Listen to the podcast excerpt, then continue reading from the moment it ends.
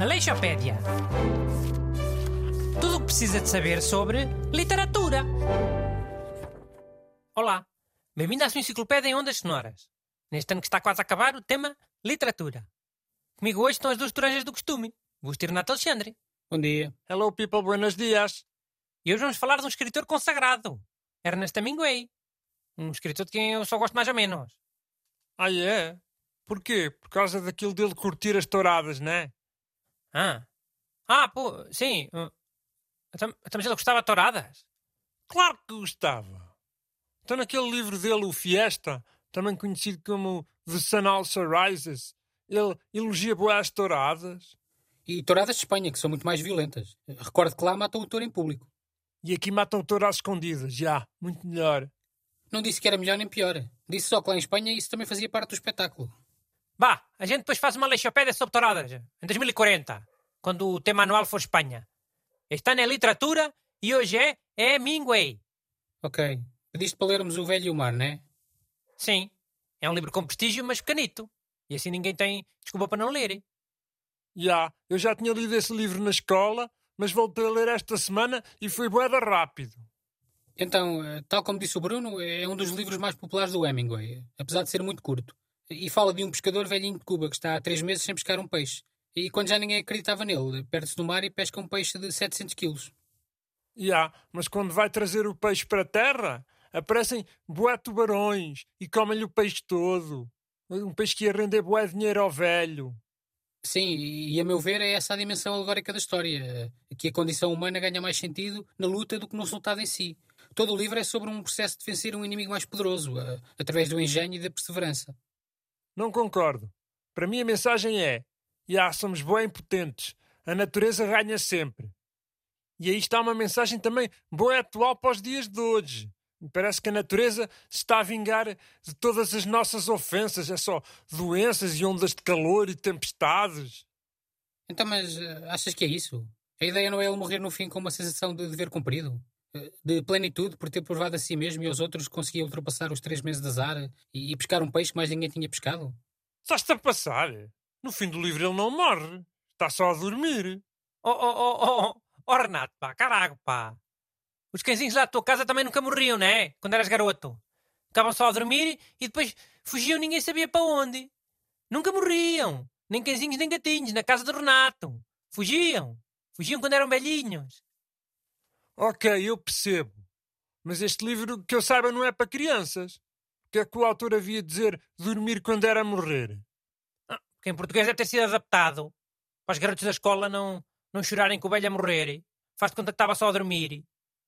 A edição portuguesa até tinha bonecos, que eu lembro-me. Bem podia ser para garotos. Ok, eu não estou 100% convencido. Pois vou confirmar numa edição inglesa original. E tu, Bruno, o que é que achaste do livro? Não gostei. A ninguém fala dos pobrezinhos sempre num, num tom condescendente e paternalista. É, ai, coitadinhos desses pobrezinhos, tão queridos, tão esforçados. Deixa-me cá ajudá-los com a minha arte. Vou falar deles enquanto bebo aqui um, um cocktail e como uma lagosta. Oh, condescendente não. Além de ser uma alegoria de uma certa condição humana, é uma denúncia das dificuldades que passavam certas classes latino-americanas. Além disso, o Hemingway era um revolucionário. Ele foi à Guerra Civil Espanhola como voluntário, lutar contra o fascismo. É, um revolucionário que fica alojado em hotéis, a viver a rico. Mas ele nem se sente culpado, não é? Porque já fez aquele livro do velho a, a chamar a atenção para os pobrezinhos. Isto é como aqueles atores ricados que fazem eh, campanhas para ajudar não sei o quê no Natal, não é? São muito famosos a dizer ajuda as crianças, diga não ao racismo. Olha, é melhor que o que tu fazes. O que é que tu fazes para, para ajudar os mais desfavorecidos? Eu? Pago os meus impostos direitinho. E depois o governo que faça o, que tem a fazer, que faça o trabalho dele. Antigamente eu era só esquemas para desviar dinheiro e receber coisas por baixo da mesa. Mas agora não. Agora pago tudo certinho. Sou uma figura pública, tenho uma imagem a manter. Ah, tens uma imagem a manter e admites na rádio que fugis aos impostos. Admito. Que isso foi antigamente. O crime já prescreveu. Pronto, olha, agora estragaste o ambiente. Já ninguém vai querer ler o livro Velho e o Mar.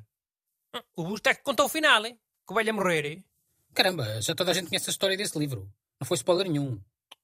Como é que é? Querem passar aquela parte, dizer uma curiosidade cada um? pode ser. Mais rápido, já estamos com pouco tempo. Renato. Ok. Então, o Hemingway tem um cocktail famoso em sua homenagem. Chama-se Hemingway Special ou, ou Hemingway Daiquiri. Faz sentido. Era bêbado? Olha, eu já provei e é bué da bom. Dois bêbados, tu e ele. Busto. Então, o Hemingway sobreviveu a vários acidentes de carro e a dois desastres de avião. Num deles até foi dado como morto. No dia seguinte, quando voltou, já tinha o obituário no jornal. Leu o seu próprio obituário. Acho que é um episódio curioso. É, por isso é que eu ainda gosto dele. Era rijo, era raçudo. Aí agora gostas dele. Aí uma pessoa não pode gostar e não gostar de uma pessoa ao mesmo tempo? Eu é assim com quase toda a gente, até com amigos. Mas vá, agora sou eu a dizer a curiosidade. Então, o Hemingway foi recrutado como espião pelo KGB. Olha, bem visto. Ele podia viajar por todo o mundo sem ninguém desconfiar. Além disso, era americano. Olha, mais uma vez a mostrar que era um homem de causas. Cai por terra aquela tua teoria, Bruno, aquilo que tu insinuaste de, de ele ser um hipócrita com a cena dos pobres. É, comunismo é contra a América e é a favor dos pobres. Um homem de causas? Era, mas é um espião de porcaria. Nunca mandava nenhuma informação lá ao KGB. Estava sempre metido em hotéis, a escrever. Todo bêbado. Aleixopédia. Tudo o que precisa de saber sobre literatura.